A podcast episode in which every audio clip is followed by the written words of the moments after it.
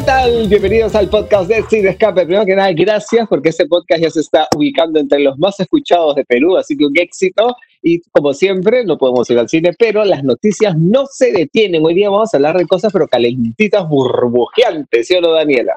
Por supuesto, esta semana ha salido la noticia bomba de que el Snyder Cut finalmente va a ver la luz. Así que de eso vamos a hablar en un ratito. Voy a aprovechar en darle la bienvenida también a nuestro señor productor, el señor Oscar Cojata. Señor, señor, muchos señores dijeron. Muchos señores. Paso, Gracias, Dani, por, un señor. por esa introducción. Este, nada, y Bruno, felicitaciones porque te has unido aquí al team de Pocho Julioso y Lucho Zucchi y, Rulito Pinasco. Ochenteros. ochenteros total. Tremendo cañonazo. Así que, como todos los jueves, bienvenidos a un nuevo podcast de Cine Escape con toda la información sobre el mundo del cine, el streaming, el entretenimiento. Y para eso también le doy pase pues, al hombre más informado del Perú sobre estos temas, Luchito. Gracias, Oscar. Gracias, amigos, por la presentación. No sé si soy el hombre más informado, pero nada, este, así como nosotros en cuarentena seguimos chambeando, el mundo del entretenimiento, a pesar de la cuarentena, sigue teniendo novedades, como el Snyder Cut que empezamos con eso. Entonces, ¿qué cosa es el Snyder Cut? Para contarle a la gente. Cuando se estrenó la Liga de la Justicia, iba a ser dirigida por uno de los pocos directores que tenía carta blanca dentro de Warner Brothers. O sea, Zack Snyder llegaba a Warner, así pasaba por el tanque de agua, y él decía, no, o sea, quiero pintar el, todo el estudio de Fuchsia con puntitos verdes. Dale, Zack, lo que quieras. Pero así, podía hacer lo que le daba la gana porque tenían fe en su creatividad. Lamentablemente, prácticamente comenzando el rodaje de la Liga de la Justicia, su, una de sus hijas eh, se suicidó y, como es obvio, dejó absolutamente todo y se dejó a su familia, lo que conllevó a que la película que todos vimos en el cine no cumplía con la visión que tenía Zack Snyder, ¿no? Entonces, ¿qué pasó después? Bueno, este, HBO ha adquirido los derechos del Snyder Cut, del Snyder Cat, y nada, les va a costar, eh, la jugada les va a costar como 30 millones de dólares, ¿no? Porque igual eh, Snyder dejó mucho material filmado, pero sin efectos digitales, y todo ese material hay que reordenarlo, reeditarlo, ponerles el, CGI las escenas, y hasta sea eh, tentativamente de que se podría dar incluso algunos reshoots, filmar nuevas, este, nuevas imágenes, ¿no? Todo bajo la visión de Snyder, y bueno, parece que va a ser o una película de cuatro horas o quizás una miniserie de seis episodios, se dice. Claro, recuerdo que en estos tiempos tan lejanos, febrero más o menos, que parece que hubieran pasado diez años, ya cuando en uno de los primeros episodios del podcast justamente comentábamos, ¿no? Que, que este, había toda una tendencia en las redes, ¿no? De gente que pedía este, liberar, sacar al aire la versión la versión original de Zack Snyder, ¿no? Esta película. Y comentamos es que quizás no era una jugada más bien de marketing y al parecer eso, eso ha sido, eso ha resultado ser cierto, ya que, eh, claro, no, no es que se haya vuelto a estrenar o se haya, haya, planes que se va a volver a estrenar en el cine, sino que parece que va a ser el caballito pues de, lanza de la nueva plataforma de streaming de HBO, ¿no? El HBO Max desde el Warner Group ahora, pues, ¿no? Que es de Warner también, entonces ahí, ahí entra. Pero claro, lo que pasa es que los fans estaban contentos con... También hay un poquito de rivalidad, pues, entre los estudios de DC y de Marvel, porque la película eh, La Liga de la Justicia, o Liga de la Justicia, en verdad creo que es similar, Liga de la Justicia eh, la terminó de hacer eh, Joss Whedon, que fue el director de Vengadores, Vengadores, la original del 2012. Entonces, este ahí como que la gente fue nada, que quiso hacer otra cosa, que quiso parecerse a Marvel, que no sé qué, bla, bla, bla.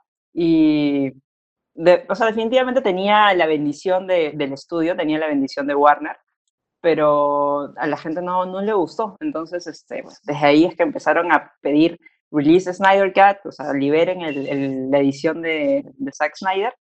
Y aparentemente, pues, fueron escuchados después de muchos años, porque Liga de la Justicia se estrenó en el 2000 ¿17? 17. me parece, sí. Ah, sí. Claro. Y lo que es, es básicamente, es la visión original que tenía Zack Snyder con toda su creatividad y su equipo de darle a la Liga de la Justicia un toque distinto al que vimos en el cine. Por eso es que los fans decían eh, releases de Snyder Cut, porque es esa visión que nunca vimos. Y lo que va a conllevar es que Warner invierta 30 millones de dólares en eh, usar escenas que no vimos, a mejorar los efectos especiales, cambiar la música y como bien dijo Lucho, hasta hacer refilmar escenas, o sea, lo que podría conllevar citar actores, armar sets y todo eso. Ojo que yo sí estoy así segurísima de que varios actores, o sea, como comentábamos antes de que se inicie el podcast, iban a ser probablemente actores, eh, no los principales, pues, ¿no? De repente, alguna toma general, como decía Luchito, o de repente que iban a hacer, no sé, eh, secuencias digitales, tal vez, podrían ser, para no citar pues al talento, y estoy segurísima, pero así pase lo que pase, no hay forma de que Ben Affleck vuelva a estar metido en el traje de, Batman una vez más, o sea, ya, ya dio vuelta esa página. Bueno, lo de Ben Affleck es un hecho, pues. él no va a regresar como Batman, pero lo que sí es un hecho es que eh, estamos hablando de prácticamente una película nueva, ¿no? Se dice que por lo menos el 70% de la película va a ser otra cosa, con una banda sonora completamente distinta, Así que nada, vamos a ver este qué tal, qué tal le va al Snyder Cat. a eso iba, ¿no? O sea, cuán diferente puede, cuán diferente puede ser, ¿no? Cuán, cuán diferente podría ser este la esta, esta nueva versión. O sea, realmente será una película totalmente nueva prácticamente. O sea, eso es lo que dice el propio Snyder, ¿no? Eh, hay un guion, ¿no? Ya, ya le, hemos comentado uh, varios episodios atrás que finalmente el guion es la base de, la historia, más allá de que si, si eh, la realización, si la haces así o así, pero, o sea, la historia finalmente viene a ser la misma, ¿no? Pero... Yo, te, pongo, te, pongo, un ejemplo. Por ejemplo, este, los fans eh, esperan que aparezca pues el Superman del traje negro, ¿no? Mm, que no se que apareció, en, los teasers. Mm. Claro. Claro. Ese es uno, uno de los, una de las cerecitas que va a tener seguramente el Snyder Y supongo que mejorarán el villano, ¿no? Me imagino que se van a invertir plata en hacer los efectos especiales de nuevo. Este villano ya no va a aparecer este, un PlayStation 1, ¿no? Y, y hablando del villano, parece que Darkseid también va a aparecer. Sí, también Darkseid va a aparecer. Darkseid. El, el, que iba a ser como el Thanos ah. del universo DC, sí, el, ah, ya. Darkseid, Darkseid. bueno, mientras no aparezca Henry Cavill con su bigote no bigote borrado digitalmente, que era de lo peor que se vio en la película, lo consideraría debería como aparecer, Debería aparecer Robin diciéndome, ¿qué va Batman? Y ya con eso pero pago mi suscripción a HBO. Cuando, cuando así, ¡uh! ¡Crash! A, pesar de que los fans de DC de repente dicen, ¡Ah! estoy hablando piedras o rocas, pero realmente después de ver Batman vs. Superman, yo no le tengo tanta fe tampoco a una Liga de la Justicia de Zack Snyder. ¿ah? Porque todos esos Martas que lanzaron ahí y toda esa historia también con un villano súper... Sí, yo tampoco le tengo mucha no, fe. No, no, o sea, de repente la podría ver por curiosidad, pero sin expectativas. Claro, bueno, digamos que... ¿Y cómo hacemos para verla? ¿no? claro si la este queremos ver, ¿qué hay que hacer? Obviamente cuando la lancen, ¿no? Obviamente cuando se lance primero a la plataforma. Bueno, aquí, aquí en Latinoamérica tenemos HBO Go, eh, que no sé si tendrá esos contenidos de HBO Max, ¿no? Habrá que esperar para saberlo. Habrá, habrá que ver, ¿no? Claro, porque el HBO Go ahorita es como un, una réplica de la programación de HBO del cable, ¿no? exacto, exacto. El HBO Max será igual o, o, tendrá otra clase de contenidos? Entonces, Nosotros supuestamente va a ser diferente. Claro, supuestamente será diferente.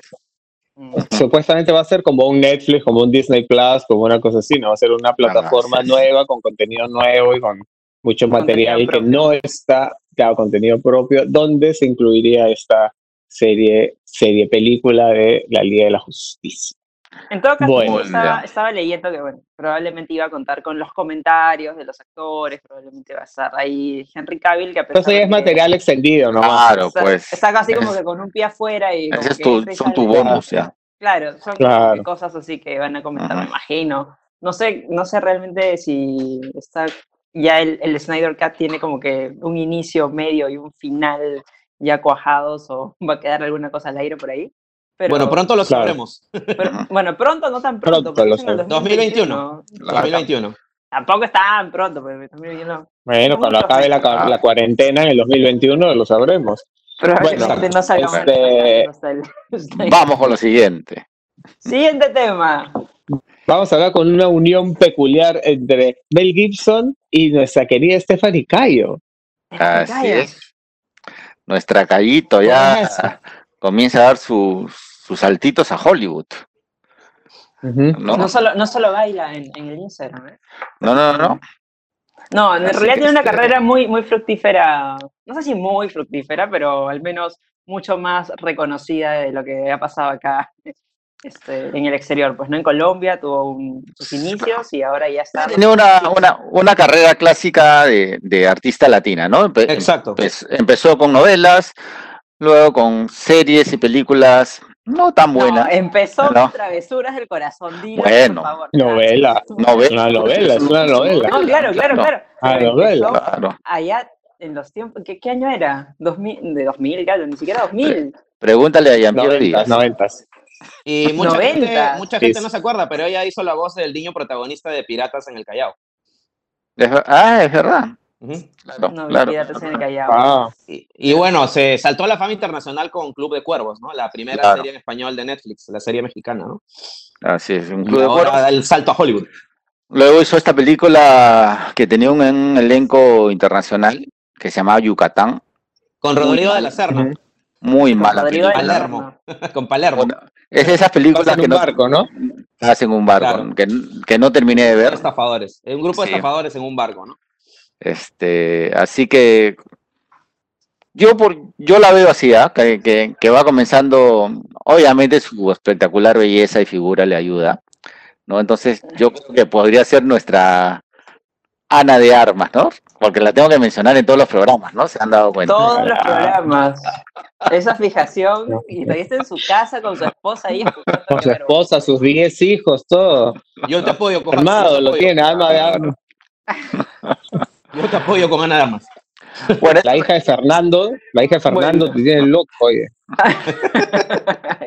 bueno, esta película con Mel Gibson se llama Force of Nature y y bueno, no, no se ve tampoco que vaya a ser un peliculón, ¿no? Es la típica, la, típica película de acción con, un, con una figura que ha sido famosa ya hace varios años.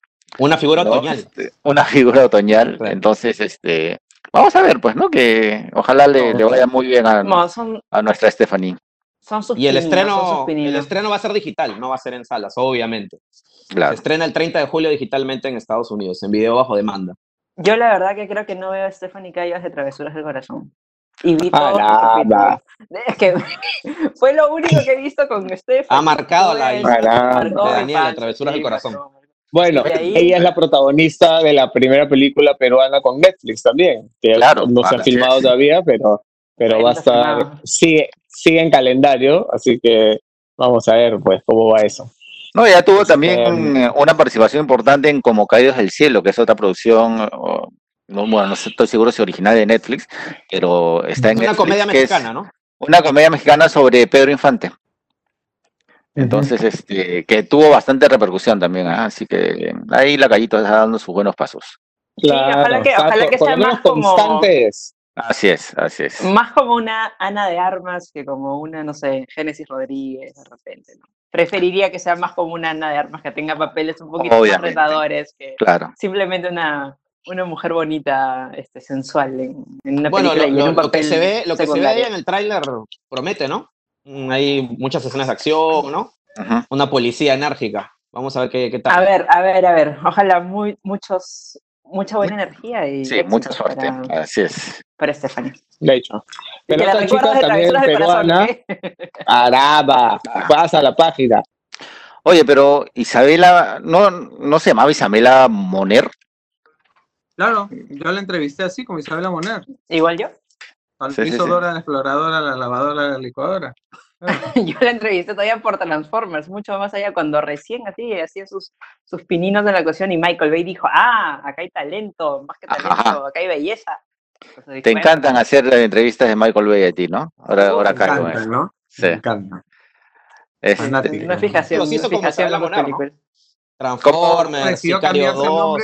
¿Por qué decidió cambiarse el nombre? Por su abuela peruana materna, que su apellido es Merced, y ella, su abuela murió antes que ella naciera, pero aparentemente fue una mujer muy combativa, muy luchadora, muy inspiradora, entonces Isabela decidió homenajearla cambiándose su, su nombre artístico de Moner a Merced.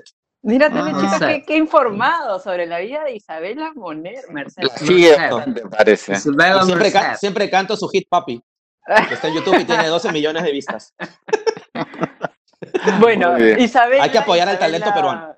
Isabela, este, definitivamente es una chica muy orgullosa de sus raíces peruanas y siempre lo quiere demostrar, eh, no solamente en, en, la música, que ahorita es donde está intentando tener como que una carrera un poquito más importante, sino también en sus películas, pues cuando Bruno le fue a entrevistar por eh, Dora, la exploradora, también tenía eh, una relación la película con, tal vez no tan bien plasmada, pero tenía una relación con el Perú. Fantasiosa, fantasiosa. Fantasiosa, de ficción, ¿no? Por supuesto. Pero igual ella siempre estaba muy orgullosa pues, de sus raíces peruanas y hablaba con con mucho cariño sobre nosotros y creo que viene, tiene familia acá, por supuesto, entonces Totalmente. cada cierto tiempo viene y se come su pollo a la grasa y varias cosas. Sí, en, su este Instagram tiene fotos ahora último en la Huacachina. Sí, este, ahí está, ¿eh?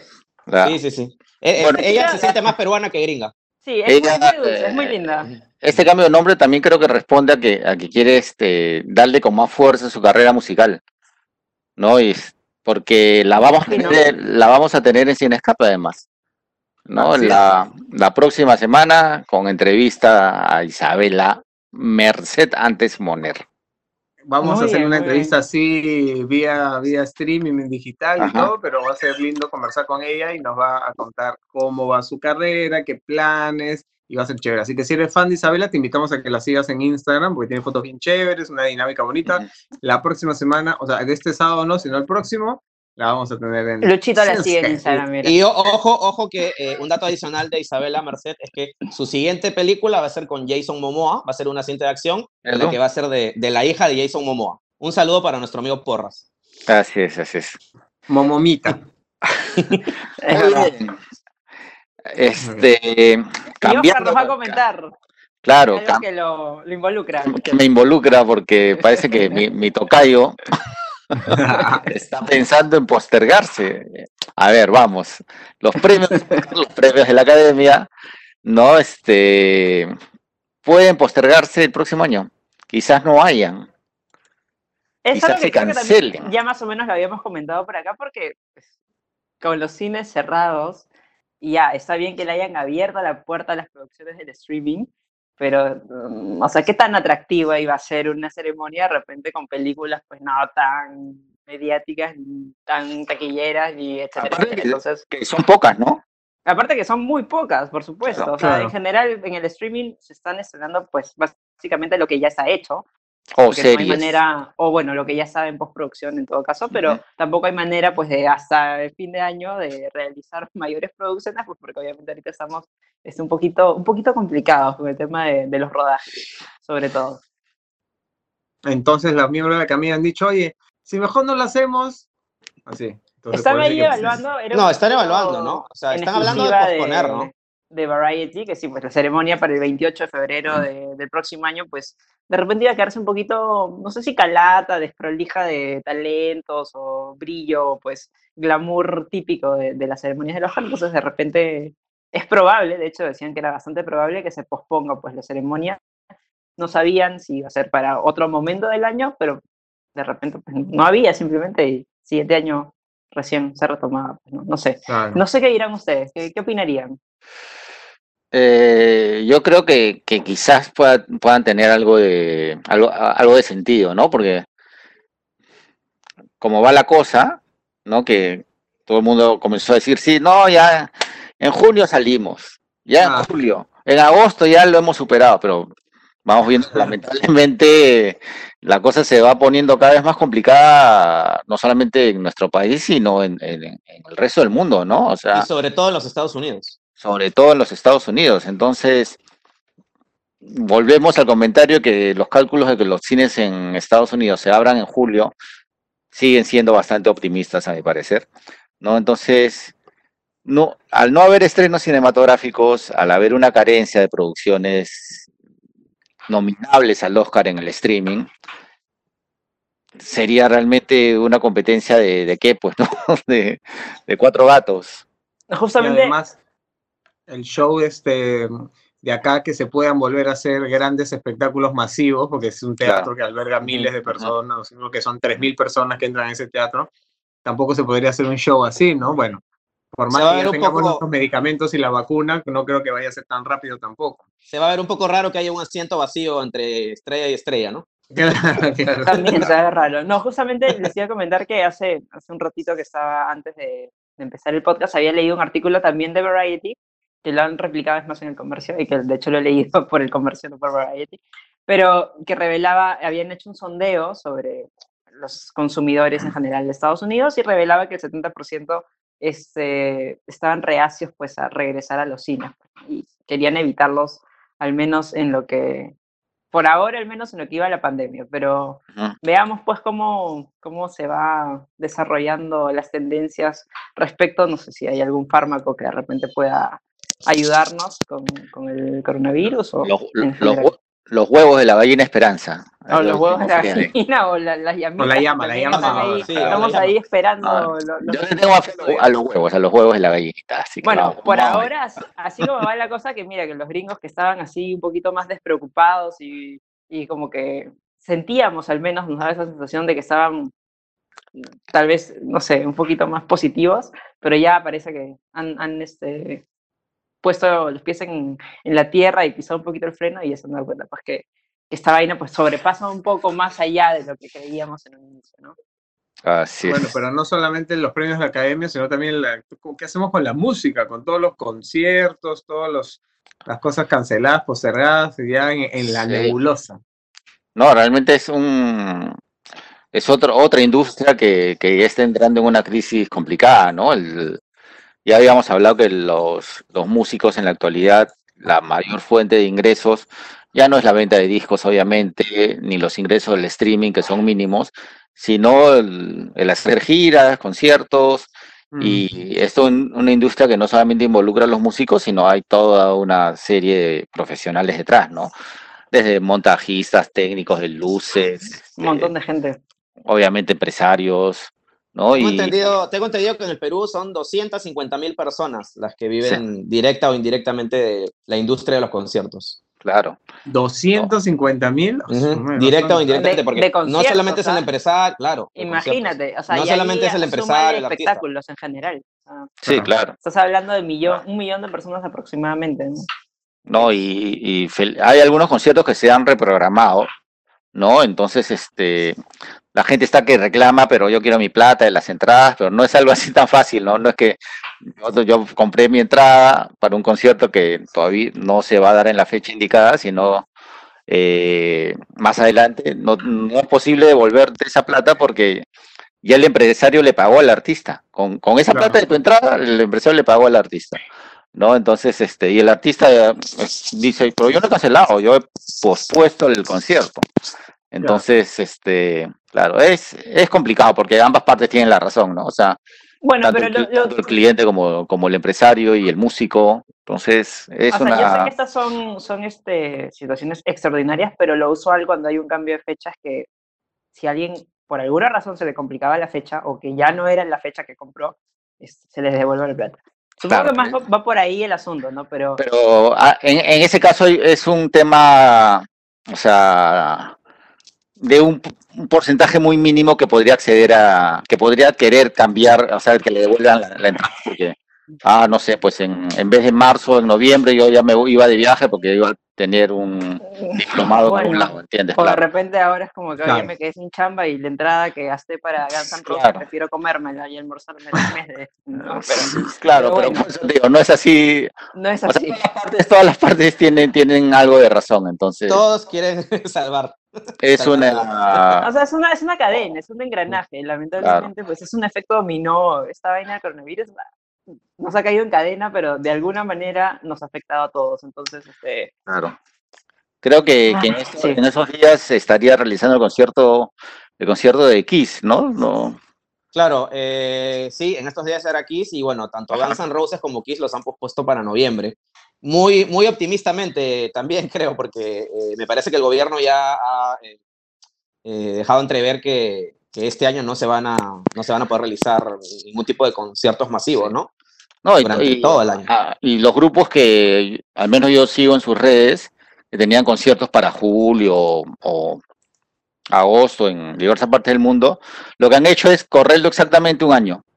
Entonces ya no va a ser en agosto su concierto, no sé, pues en Bruselas, sino va a ser en agosto del 2021, ¿entiendes? Eso suena más razonable, ¿no? Y más realista. Así es. Pero bueno. hay, que esperar, hay que esperar a ver cómo, cómo se desarrollan las cosas, pero definitivamente eso va a ser un cuello de botella en algún momento para, este, en general, espectáculos, producciones. Este, justamente también estábamos, hoy día estaba leyendo la noticia de Nicholas Holt, que se iba, que había firmado para ser el villano de la próxima entrega de Misión Imposible, y que ahora por conflictos de agenda, eh, o sea, lo anunciaron y ahora ya es como que no, ya no va a ser él, va a ser otra persona.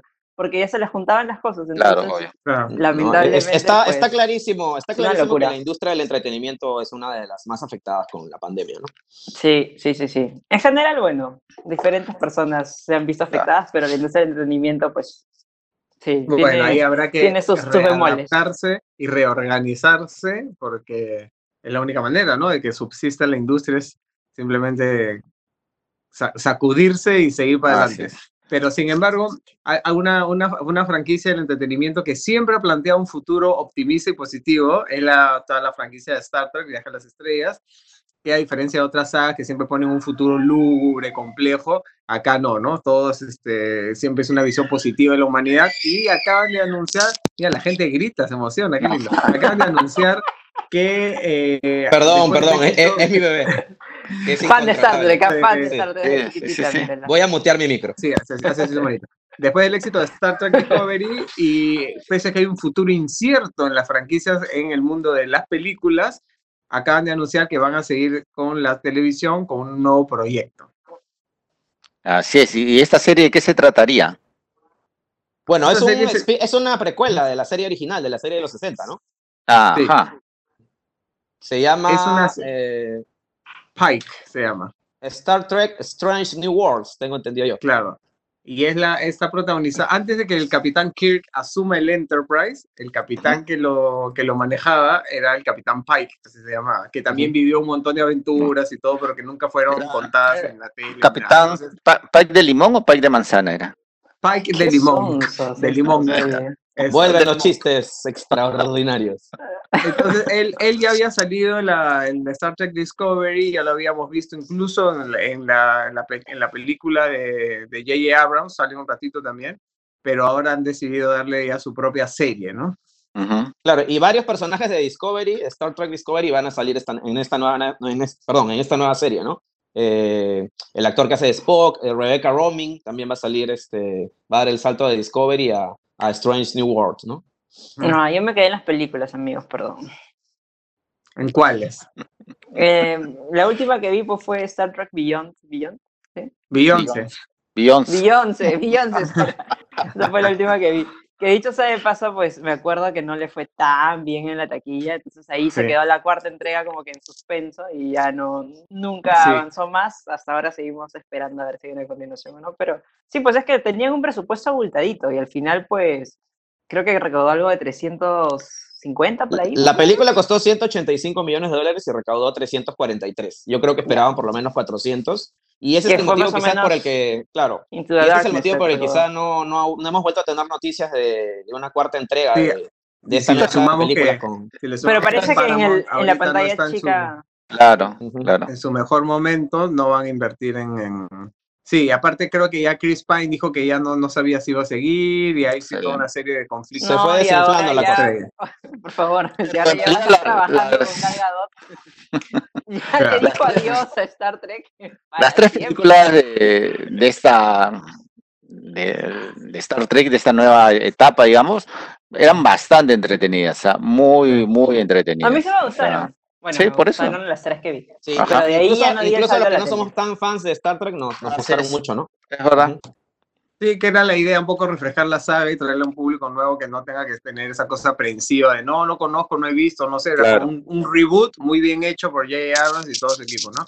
Pero bueno, los que sí han visto la saga y saben un poquito la historia, eh, creo que en Netflix está Discovery y en, ya entra, entraría a producción, sabe Dios cuándo, la serie de este, Strange New Worlds. Y en Amazon Prime está Picard. Uh -huh. Y en Amazon Prime está Picard que me encanta. Mira cómo se ha diversificado, pero por por diferentes plataformas. Picard que ya ah, confirmó segunda temporada para el próximo año, si no me equivoco. Así es, con el gran Patrick Stewart. Así que bueno, si es su onda, la pueden, pueden buscar si es que le gusta la ciencia ficción. Muy bien. Avancemos. Este, ah, sí, hablando de temporadas y no temporadas. Quería comentarles que justo salió la noticia de que eh, ya se, se viene el estreno o la, producción, no, no recuerdo bien, de la nueva temporada de 13 Reasons Why. ¿no? Ah, lo me quedé cual, nomás. Sí, lo cual este, me hizo pensar, ¿para qué? ¿No? ¿Para qué? Entonces creo que podemos comentar aquellas series que hubiesen sido mejor que se queden en la primera temporada, ¿no? Y no seguir avanzando como se me ocurre ahorita, por ejemplo, La, la Casa de las Flores. Totalmente de acuerdo. La primera temporada fue muy divertida, la segunda fue una soncera total, ya la tercera ni la he visto, pero según lo que los comentarios que leo en el, en el Facebook ya es una cosa pucha de que ya ya una cosa completamente bueno, en la absurda. Se, se, quedaron sin Verónica Castro, pues no queda el personaje que tenía mayor peso también y, y en general era muy buena, o sea, tal vez tuvieron mucha fe en, Cecilia Suárez como Paulina Lamora y, y, no era tan, tan así y tampoco creo que se podía sostener tanto la historia pues, sin, sin este, Verónica Castro, pues, ¿no? Pero, pero como dices también, 13 Reasons Why era una, una serie que, es que a veces siento que esto pasa, se dejan como que avasallar tanto por el éxito, es como que sienten que hay una gallinita de los huevos de oro y no saben decir adiós y no saben em, decir no, es una serie. Bueno, el, el, caso, el caso de, de 13 razones es paradigmático porque estaba basada en un libro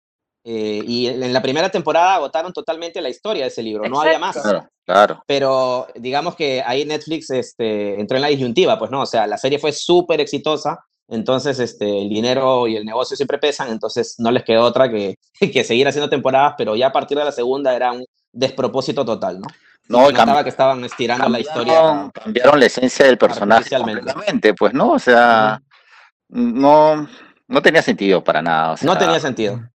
Así es, así es. No, yo realmente vi la primera, este, no, o sea, sí, me pareció simpática la primera, pero tampoco esperé ver una segunda porque dije, ¿qué, qué, qué cosa voy a ver? Claro, obvio. Claro, la, historia se agota Y ahora la cuarta ya. La voy a escribir, pero no, no la voy a ver jamás. ¿Qué, este... recuerdan que, que, no debería haber tenido una, una, nueva temporada, por ejemplo? A mí, por ejemplo, se me viene mucho a la memoria la serie Héroes, que tuvo una primera mm. temporada espectacular. Es Esa serie de personas que comenzaban a desarrollar poderes, como una especie de X-Men sin uniformes, y tuvo una primera temporada espectacular, con mucha acogida de la crítica, del público, se hicieron incluso cómics, libros, y a partir de la segunda se fue desinflando, desinflando, hasta que en la cuarta fue un, un total despropósito, ¿no? Esa es la que a mí se me viene a la mente. Mm. Mira, yo, yo así siento que Stranger Things, por ejemplo, ya llegó a su tope y, y ya debería haber habido un final y una despedida, pero bueno, las cifras de la tercera temporada respaldaron que existían existiendo más temporadas, entonces ya no, por, o lo menos, por, lo menos, en el caso de Stranger Things, los números eh, los respaldan, ¿no? Es una historia original, ¿no? Es una historia original que sí puedes agarrar a tus guionistas y decirles, escriban, ¿no? Sí, claro, pero llega un punto en el que ya sientes que es repetitivo, que es algo más o menos que pasó pues, un, poquito con la casa de papel, porque la primera y segunda temporada, pues casi las vimos como en bloque. Me parecieron geniales. Y en la tercera es como que sentiste un poquito el, el jalón de que estaban alargando algo de manera innecesaria, pero igual te enganchas porque te gustaron los personajes, igual sí. Claro, claro, así es. Es una vaina así. Yo creo que es algo, algo diferente, ¿no? O sea, este tipo de, de, comparaciones, por ejemplo, La Casa de Papel o Stranger Things, porque finalmente tiene un hilo narrativo que coherente, ¿no? Y te sigue enganchando, a pesar de que no mantenga la, la calidad o, o, o, el, o el shock que te provocó la, primera temporada, ¿no? ¿no? Pero, por ejemplo, lo de 13 razones o La Casa de las Flores, este, se me viene a la mente You también, ¿no? Que tan buena temporada la, primera y en la segunda vi dos capítulos y dije, ah, pero olvídate, no, no hay forma que sea. Victoria Pedretti, cojate, Victoria ah. Pedretti. Sí. Bueno, Narcos, Narcos, es una serie eh, tiene un, un, toque diferente porque aparte de la Narcos este, que empezamos a ver con, con Pablo Escobar, ahora hay Narcos México también, que es como que de otro, ya geográficamente en otra zona, empezando por Bueno, ya se convirtió en una franquicia, ¿no? Claro, sí. claro, claro. Y que ahora va a sumar a Bad Bunny, que Cojata no quiere que aparezca el programa. o sea, una, o sea vi, vi, por Narcos México, vi la primera temporada con este Diego Luna. Ah, entretenida, ¿no? Como para verla antes de dormir y ya, no te olvidas. La segunda la comencé a ver y no me enganchó. Y ahora con la noticia de Bad Bunny, no hay forma de que siga viendo esa serie. O sea, tendría, ponerle, tendría que ponerle subtítulos porque no me imagino que, quién podría entender lo que va a hablar ese chico, ¿no? O sea, si no se le ese chico, ese chico. Ese chico, ese chiquito. Así que bueno. Ojalá que no imposte la voz como en sus canciones. Vamos a hablar ahora de opciones, además de series que nos han gustado. Antes de eso, Gino nos pide encarecidamente a través del chat que ya lo reventó hace un rato, que por favor iniciemos de una vez nuestra nueva sección de leer los comentarios que ah, tan amablemente nos pone la gente en, YouTube, porque no sé si hay otro lugar donde nos pongan comentarios, pero... Gracias por escribirnos, amigos, siempre los leemos. Sí, sí ahí están los corazones, los corazones que dan, dan fe que hemos leído el comentario. Así es. Bueno, aparte, aparte de los ya este, consabidos, frecuentes y cada vez más populares, ¿no? Este, declaraciones de amor hacia Daniela. Mira, que me, he topado hoy día con un par y dije, oye, mira, era verdad, en serio, no me están tomando el pelo mis amigos. No, no, no, tiene sus fans, levanten pasiones. Bueno, no voy a decir, no voy a dar la aclaración que iba a dar, pero ya bueno, lo aceptaré con amor. agradecemos las, los comentarios, por ejemplo, de James Logan, ya que nos dice las mejores conversaciones semanales del mundo cinéfilo y sus películas. Después hay, hay gente de Japón que siempre nos escribe. Ah, ¿no? ¿Japonés? en japonés, yo como soy ponja lo puedo, lo puedo leer. ¿No? Entonces que los acompañamos estando allá realmente tan lejos y que se divierten, se entretienen con, nuestro programa, así que saludos a, todos a, todos ellos, a Carmen. De aquí, aquí, hay una fan de Daniela, por ejemplo, Liliana Milagros dice, Dani es una hermosa. Gracias. Dani es una hermosa, tiene un sentido del humor súper genial. bastante ácido, pero genial. gracias por ser tan auténticos, ¿eh? Todos somos lo que somos, sin tapujos. Está bien. De hecho, De hecho, ahí eh, en el comentario de Roy Guerra este, pudimos notar que la gente entiende porque hablamos lo que hablamos, de alguna manera, pues, ¿no? Bueno, y aprovechemos también para comentarle a la gente que estamos en, en Apple Podcast, ¿no? Este, y nos llegaron ahí unas estadísticas que muchas gracias a todos porque somos el número uno en la categoría de cine y televisión en el Perú. Así que. Muchas gracias. chicos. Y ahí les damos un, un, boost también porque estamos en Spotify, aparte de Apple Podcast. No sé si hay mucha gente que se conecta a Apple Podcast, pero en Spotify también estamos, que tal vez es una plataforma muy amigable, por supuesto, en YouTube, que siempre, siempre este, la gente nos, nos escribe por ahí. Este, y mira, acá leo un comentario de Margarita Milagros Romero Reyes que dice, ¿qué hace ahí el doctor Angulo? Esa no soy yo, ¿ah? el doctor Angulo no soy yo. Tampoco. Yo tampoco, así que... Yo tampoco. Yo soy Carlos Cacho, el ministro de Salud. Muy bien. doctor Angulo, bueno, ahí me dejémoslo, también leer los dejemos los saludos ya, señores. Ajá. ¿Quién Porque para... avancemos, avancemos. Seguiremos leyendo el próximo, próximo podcast. Por favor, no nos Leemos, leemos sus comentarios, así que escriban, siempre. Bueno, cariño, ya, por favor, cariño. Yo les quería comentar que esta semana se estrenó en Netflix el documental Mystify sobre la vida de Michael Hutchins, el cantante de, In Excess. In Excess. Eh, una historia bastante triste, ¿verdad? ¿Ah? O sea... Qué lindo era ese chico. No, realmente tenía un, atractivo, este, no solamente musical, sino sexual, ¿no? Y, aparecer como persona era también recontra bacán, ¿no? Pero a pesar de que, de que como todos estos artistas no tuvo la mejor de las niñez, o, ¿no? Este, sus padres paran viajando de un lado a otro, casi no le hacían caso, tuvieron una separación, pero bueno, todo eso lo... la serie no ahonda en ese drama, sino más en su carrera, ya este, y cómo a través de un, hecho realmente lamentable se convierte prácticamente en otra persona, ¿no? Eh, no les quiero seguir contando la historia, pero pero me pareció un documental muy, muy, muy chévere para todos los amantes, aparte de la música ochentera y, del grupo australiano en particular, ¿no? Y, bueno, y esto eh, me hizo pensar en que el streaming también es un buen lugar para encontrar muchos documentales musicales muy interesantes. en Netflix hay, hay una selección muy variada de, documentales para todos los gustos, ¿no? Hay muy buenos documentales sobre los Rolling Stones, está This Is It, el documental sobre la frustrada última gira de Michael Jackson. en verdad, eh, yo también les recomiendo a todos que busquen en el casillerito de del buscador pongan conciertos o documentales música, documentales conciertos y se van a llevar más de una sorpresa. Hay también, para, en mi rubro musical, hay, hay también un par de documentales de Frank Sinatra alucinantes, con una, una, una, este, un archivo donde encuentras, o sea, ¿qué ves los gringos para tener archivo de todo? O sea, la casa donde nació su, su, casting en la radio. ¿Cómo alguien puede tener guardado el casting de la radio de comienzo del sitio? Ya, lo tienen. es, increíble. Así que pueden, pueden buscarlo.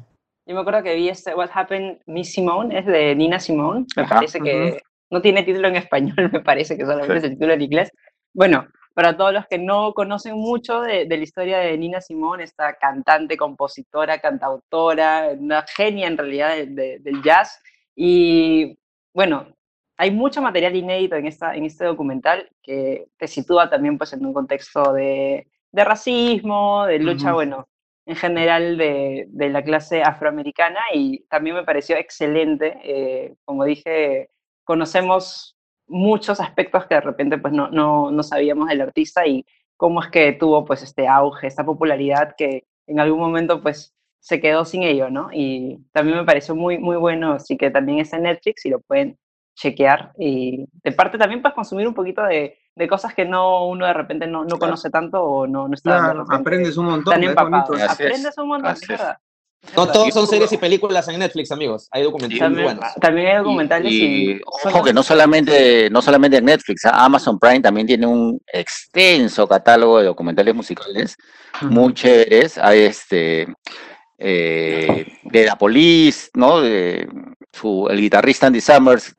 como el, el, documental se llama Sobreviviendo a Police, ¿no? O sea, literalmente cómo afrontó su vida luego de dejar una banda tan famosa y tan exitosa, ¿no? Eh, eh, un documental sobre Depeche Mode, ¿no? que creo que ya lo hemos comentado en este podcast. Eh, creo que sí. Sobre, seis fanáticos que alrededor del mundo se juntan para ir a un concierto. Stevie Nicks, hay, hay de todo, ¿no? Hay de todo. Incluso en Apple, Apple Plus se estrenó hace poquito un documental sobre los Beastie Boys, este grupo de rap, punk, no este rock de todo de, de los ochentas de Estados Unidos. Este, así que hay música para, para todos y, como bien dicen, con estos documentales uno, uno aprende y, y, y, lo bacán es que no es solamente, ah, que el cantante es así o asá, ¿no? Sino que son seres, son seres especiales estos artistas. No, lo que me gusta mucho de, este tipo de documentales de por sí este, logran ubicarte en un contexto cultural, en un contexto social, histórico, entonces sí entiendes varias cosas de lo que sucede con los artistas o, bueno, sus luchas de repente para lograr el éxito de acuerdo a estos contextos. Entonces, sí, también sirve para, para poder empaparse un poquito más del pasado, de lo que, de lo que cada uno pues vivió en esa época, ¿no? Así que ya saben, no se, no se queden en la, en, la, pantalla de inicio y los recomendados, sino exploren las plataformas, que su catálogo es inagotable. Bueno, vamos ahora con nuestra famosa sección oficial por Melcochita. ¡Nada! A ver, ¿alguien quiere tirarse a la piscina primero? A ver, yo, voy a, yo voy a empezar. Voy a empezar, no sé si lo llegué a comentar, no sé si lo llegué a comentar. Este, me topé con esta película que no la había visto y de hecho no la terminé de ver porque no me gustó, pues no. Este, se llama Hasta que el cuerpo aguante, en inglés Rough Night, protagonizada por Scarlett Johansson. No sé si alguien se acuerda, creo que es del 2016. Y está Kate McKinnon, que dicho sea de paso se chapó a algo. ¿Ya? Este. Sí, me, cuesta, me cuesta todavía asimilar ese, ese sketch, pero ya. Este. Y mira, Scarlett después de haberla visto en lo que le hemos visto recientemente como este, bueno, aparte de ser vida negra y haber Jojo Rabbit. Jojo Rabbit, está tal cual. No, pero la otra, esta con Adam Driver, ese me fue el nombre. Ah, Historia de un matrimonio. Historia de un matrimonio, que me encantó su actuación ahí. Me, Tanto me encantó que no me acordé de la película.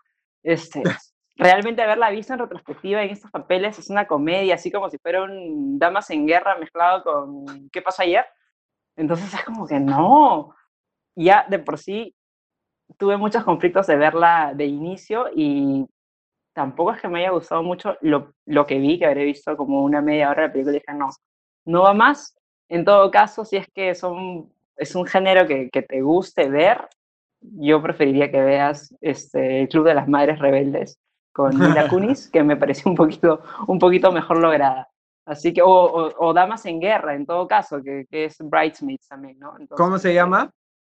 La que no vean se llama Hasta que el cuerpo aguante, Rough Night. Rough Night. Es más, me pareció como en tendencia. Y dije, ah, nunca vi esa película, voy a verla. Y no, no, no, no, no, no, no, no, no, me dolió ver a Scarlett en una faceta que claramente ella misma se dio cuenta que no iba a funcionar y dijo, no, voy a seguir siendo vida negra nomás y ya después aparecieron papeles más simpáticos como Yoyo y como Yoyo. Muy bien. Muy bien. Yo, esta semana no voy a no recomendar nada. Todo lo que he visto en el curso de semana me ha gustado, así que le doy la apuesta a Luchito. A ver, este, yo no la llegué a ver en los cines y la vi ayer en HBO Go y no me gustó Hombres de Negro Internacional. Eh, es innegable, es innegable. Con mi papi, mi churro, mi Chris Hemsworth. Sí, eh, a eso iba. Es innegable que Chris Hemsworth y, Tessa Thompson tienen mucho carisma y aparte incluso hay mucha química entre ellos, ¿no? Pero la película ya no le aporta nada nuevo a la franquicia. Eh, creo que la fórmula sin Will Smith y sin Tommy Lee Jones luce totalmente agotada. Eh, el humor no funciona del todo bien y la verdad que no me gustó, no me gustó, este, y creo que con justicia se le considera la más, la más floja de la saga y, con justicia tampoco le fue tan bien en la taquilla, ¿no? Y, eso como que frustra eh, próximas secuelas, ¿no? No, esa yo no la recomendaría, no me gustó, pero bueno, si alguien tiene curiosidad y no la ha visto, está en HBO Go. Ok, está bien. Ok, para no verla la voy a marcar. Para no, para no verla la voy a apuntar. La voy a apuntar. Ok, a la punta se le la tachas. Recomendaciones. Señor Pinasco, ¿y eso no va a dar una recomendación de nuevo? He visto, todo lo que he visto me ha gustado. Ah, pero no. buen ojo tiene, buen ojo. Sí, claro, porque ojo de loca no se equivoca. No se equivoca. Vamos ahora con. A ver, ¿quién quiere empezar? Primero las ranas, Daniel. Las ranas, ya bueno. Yo voy a quitarle la recomendación que lo habíamos conversado también por interno con Bruno. Yo voy a recomendar Upload. Mm. Es una serie de Amazon Prime, es una especie como que de Black Mirror, pero sin el black y más positivo. Este, Está simpática, es con el hermano de Green Arrow, es Robbie Amell, si no me equivoco, el, Sí, de verdad se parece bastante. Es, es muy parecido. Y bueno, nos, nos, nos, ubica en este futuro, pues, este. En este futuro. Esa es como el. Esa, esa, tal cual. Es como el capítulo de San Junípero, versión extendida. Claro, claro, claro. Tal cual. La premisa es interesante, ¿no? La premisa, es, chévere. Es una vida eterna y bueno, te planteamos muchas cosas filosóficas sobre la eternidad y en general qué pasa más allá es sobre, de la muerte. sobre es literal que te, cuando te mueres vas a la nube, o sea, literal. O sea, claro, digitalizan tu alma y la mandan a, un mundo virtual, ¿no? Ah, sí, un, un, mundo virtual además que este, se parece a un, a un resort todo incluido. Pero tiene esas restricciones, por supuesto, ese es, el asunto. Entonces, este, bueno, a, pesar, a pesar de que trata así temas como que bien densos, como que la muerte y más allá, y etcétera, lo plasman de una manera, eh, una comedia. Para mí es, demasiado ligera. O sea, justamente. Me pareció muy ligera. Para plantear ese tipo de, de, premisas, de, la, la, vida después de la muerte o la digitalización, no sé, es demasiado ligera. Creo que, que han podido hacerlo un poquito más. Yo voy, a ver, voy a la mitad. Pero hay ahí un, bueno, un, hilillo, este conductor ya que te lleva más al misterio sobre qué pasa pues, con, una intriga policial. Una intriga policial. o sea, si la van a ver, no piensen, o sea, es súper ligera y es como que no te da explicaciones mucho en nada. O sea, no esperen ver una, un background tecnológico donde te cuentan cómo lo hacen, Pero ¿sabes qué la estructura. No, pues está bien, o sea, en su propio universo es válido, ¿no? Está, me pareció que alucinante este, cómo han construido ese mundo futurista y, y, todo lo que supuestamente ellos creen que podría pasar. Ese tipo de cosas así es como que dices, ah, su, qué, locura, de verdad podría pasar algo así. O sea, por, ejemplo, para, para ubicar a la gente, ¿no? O sea, cuando en un futuro que no es tan lejano, que es el 2033, o sea, de acá a 13 años, la gente puede elegir o morirse a la antigua, o sea, te mueres y no sabes si te vas al cielo o al infierno, qué pasa contigo, o te hacen un upload, ¿no? Que digitaliza tu alma, ¿no? y, y, luego te materializan en un entorno digital con el avatar, con el avatar de tu cuerpo, tu todo, ¿no? Todo. Este, y bueno, y ahí te pasan cosas pues en el, en el upload. O sea, te imaginas una este vida eterna, eterna, eterna, eterna, eterna. En un resort todo incluido. Chequenla, es bien fácil de ver, es ligerita, si le provocas. Eh, episodios de media hora además. Episodios de 30 minutos. Creo que el primero duraba más de media hora. No, el primero dura una hora y los demás ya son media hora. Y son, más, son más ligerillos. En Amazon Prime, es cierto. Chito, tú. Eh, a ver, este, yo estoy aprovechando esta cuarentena para ver eh, mucho cine peruano, varias películas que, no había podido ver y que las tenía ahí apuntadas en la agenda. Y quiero recomendar una película que está en Movistar Play y de paso recalcar que en Movistar Play hay eh, un amplio catálogo de, películas peruanas. Quiero recomendar con, con, mucho cariño y mucho entusiasmo NN Sin Identidad, que es un drama protagonizado por Paul Vega. Paul Vega. una hermosa película eh, se enfoca en un grupo de antropólogos forenses que se dedican a desenterrar eh, cadáveres de fosas comunes eh, que vienen de la época del conflicto armado interno.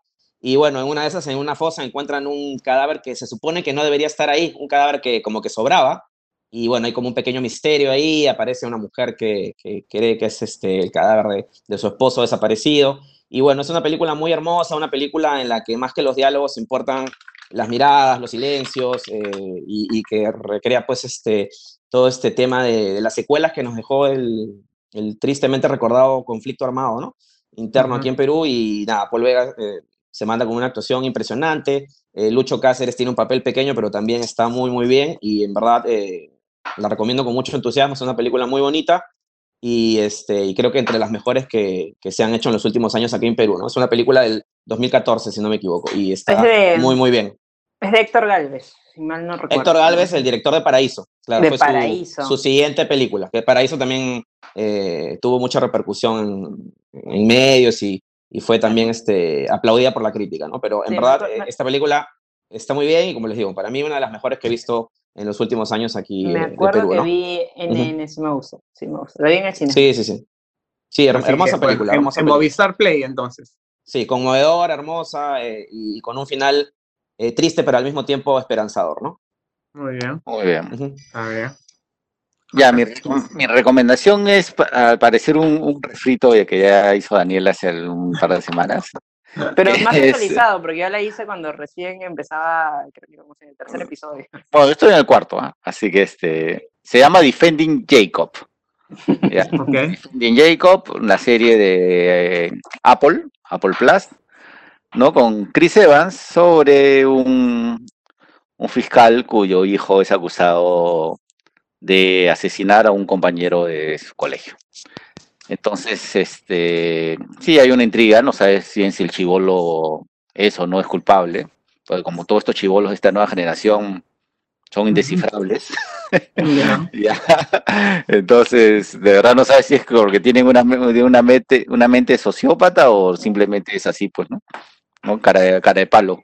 Entonces, este... A mí me quedó claro en el segundo episodio quién era, pero ya bueno. Bueno, entonces ya hay toda una intriga ahí de por medio, ¿no? Una intriga policial, una, es una buena serie, no es, no es que sea espectacular, ah, pero está bien para pasar el rato, para entretenerte, para cuestionarte algunas cosas.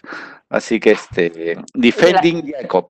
La gente es de muy alto presupuesto, de hecho. Es como que dices, oh, no, mira. Lo que, lo, que, lo que siento es, es que Apple, ¿no? Ya, esta es la tercera o cuarta serie que veo de esta plataforma, o sea, eh, The Morning Show, Amazing Stories, Eh, no, ah, este, la de Chamalán, este, que se llamaba... Eh, el, servant, servant, servant, servant, claro. Y esta tienen un nivel de, de, realización y de calidad, un plus que le va muy bien a esta plataforma. pues, ¿no? es, este, cuando, como cuando tienes el iPhone y dices, ah, eh, sí, puede ser igual que los demás, pero mm, tiene una cosita y que, que, no sabes, lo mismo pasa con sus Sí, es, es, algo así, tal cual, tal cual lo que dices. Tiene, no sé si es la fotografía, tiene un no sé general, los entornos, tiene algo, especial, sí. entonces la puedes ver en la plataforma de Apple TV Plus. Es correcto. Así es, así es. Tu recomendación entonces, señor Pina. Mi recomendación esta semana porque la vi hace poco y de verdad que es una película que me gusta mucho. Es una película que es curiosa porque normalmente el rubro de ciencia ficción no, no, a la gente del Oscar no le da mucha, mucha bola, ¿no? la película se llama The Arrival, La Llegada, y estuvo nominada incluso a Mejor Película con Amy Adams. y, y habla, la premisa es simple, un día nos despertamos y hay naves extraterrestres estacionadas en la Tierra, pero no, no espere ver la guerra de los mundos, el día Es una película bien filosófica, bien seria y plantea cómo, cómo, el futuro de la humanidad depende de eso, ¿no? Cómo, cómo nos tenemos que unir para salir adelante y, y, enfrentar un futuro. No es de invasión, no es de bombas, explosiones, no van a haber aliens comiéndose a la gente, nada de eso. Así que si, si les gusta esa onda de ciencia ficción tomada en serio, el guion es buenísimo, Amy Adams hermosa, y, y, es esas películas que hasta el último minuto no sabes lo que va a pasar. Estás todo el tiempo así como que... Y, la dificultad, y la dificultad en esa película es algo así muy puntual que no voy a decir nada porque pues dicen de que, ah, que spoilamos, pero eso es lo que estoy diciendo en verdad, ¿no? ¿Cómo hubiera sido? sí, te cuestionas, te cuestionas qué pasaría, ¿no? Porque realmente, por un lado tienes a los pacifistas que quieren comunicarse a toda costa y por otro lado tienes a los bélicos que no, hay que meterles un misil y matarlos, nos están invadiendo. Los típicos conflictos de la humanidad de siempre, pero ahora abocados a este tema. Así que... No, desde el lado, desde el lado técnico, ganador a los premios de, de sonido del Oscar, ¿no? Y, y yo que tengo muchos amigos sonidistas ahí en el Facebook, en su época todos estaban maravillados por la película. Era como que por fin la película logra que, una película logra que el, sonido sea un personaje, ¿no? Este, y es tal cual, ¿no? Así que últimamente que estamos viviendo tantos avistamientos, que dice que cada vez ya la gente está así como que rodeada de luces, pueden ver The Arrival. En Netflix está, así que ya saben. Bueno, este, ¿qué tenemos esta semana en Cinescape? Esta semana en Cinescape tenemos este tenemos la a ver, varias notas muy simpáticas, una de actores que son igualitos, ya que tú, los, tú puedes confundir uno, uno al otro, ¿no? Este a ver, como cuál, por ejemplo, Javier Bardem con Jeffrey Dean Morgan, este, el actor que son iguales, sí. O la comparación de Jennifer Lawrence con Helen Mirren no, de no, joven. No, no, sí. no, no, no, Iguanitas, iguanitas. Iguanitas. Bueno, Después, Helen Mirren de joven era muy guapa, ¿eh? Y sí, sí, bueno, como, como, como J. Lowe. Así es. Claro. De ahí series, series hechas en, en, ya en cuarentena, ¿no? Con con la, la, precariedad de los recursos de cuarentena y con temas tratados en cuarentena que se están haciendo alrededor del mundo y también en nuestro país. Sí. De ahí, este, actores también, otra nota sobre actores que a pesar de que en la ficción eran pareja o eran compañeros, en realidad se odiaban, no se podían ver. Decían corte, o sea, decían corte sí. Como Angelina Jolie y Johnny Depp en El Turista. Tal cual, así, es. es. uno de los casos. Así que nada, va a estar muy bueno el programa esta semana. Yo quiero, yo quiero si me permites, Oscar, yo quiero recomendar una nota que, que he hecho yo. Me voy a tener Ajá, ya. Ah, ya, La nota sobre... Sí, por supuesto. La nota, hemos hecho una nota con mucho cariño sobre todos estos reencuentros virtuales que están habiendo los elencos. Eh, el, el, reencuentro de Volver al Futuro, el elenco de Volver al Futuro, el reencuentro de la gente de Parks and Recreation, de La Nana, de El Príncipe del Rap, todo, de Office, todos estos este, elencos que se están juntando cada uno desde su casa por videollamada, así como nosotros, para recaudar fondos, eh, para recaudar fondos en la lucha contra el COVID y simplemente para entretener a la gente que está en su casa, ¿no? Es una nota muy, muy nostálgica y muy divertida. Me has contado que has moqueado, Luchito, con esa nota, ¿es cierto? Sí, yo he moqueado, yo he moqueado. Yo he moqueado con, con el ¿Con qué reencuentro? yo, yo he moqueado. Volver no, Volver al Futuro, Volver al Futuro. Es, yo, tengo un feeling muy especial con, con esa película. Es una de, la, una de las sagas que, que me enseñó a amar el cine y, este, verdad, verlo juntos y, y este, recreando algunos de los pasajes de la película eh, es muy emocionante, ¿no? Qué lindo, Luchito, yo también amo esa película. Así que ya lo sabe, ¿ah? no se pierda el sábado a las 11, se escape en América y siempre esté pendiente de todas nuestras redes porque tenemos noticias así minuto a minuto en Instagram, en Facebook, en YouTube y en Twitter. Así que gracias chicos por acompañarnos hoy día. Este, y bueno, ya. Iba a comentar una última cosa, este, para cerrar que estaba interesada yo, porque todavía no lo he comprado, no he comprado mi entrada, pero los productores están haciendo pues sus, este, obras teatrales, algunas mediante Zoom, y por ejemplo Pantaleón y las visitadoras, tengo entendido que la van a transmitir porque es una obra grabada de teatro, pero puedes adquirir tu entrada y verla pues en familia en tu casa si ya se te, se te agotaron las opciones en, en el streaming o ya no quieres, ya no quieres ver nada más. Este, no, y es una forma de apoyar también a la comunidad teatral que también la debe estar pasando bastante mal, ¿no? Así, es. Así que también es una, una, alternativa. Sé que no son los únicos, de hecho sé que también hay muchos, muchas otras este, eh, empresas teatreras, pues, empresas o, ¿cómo decir? Compañías. compañías teatreras, este, que estén en lo mismo.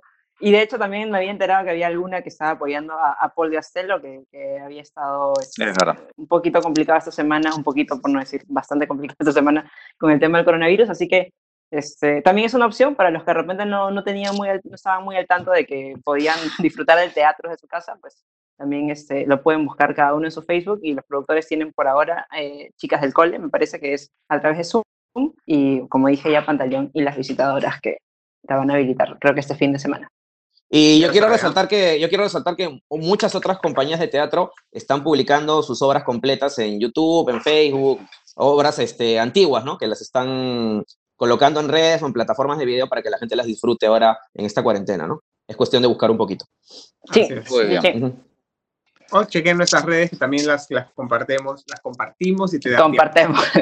Compartemos, amigos. Bueno, gracias por estar ahí y nos vemos todos los días en las redes y la próxima semana y escriban todos los comentarios que quieren y si puedes comparte este podcast para que más gente lo escuche.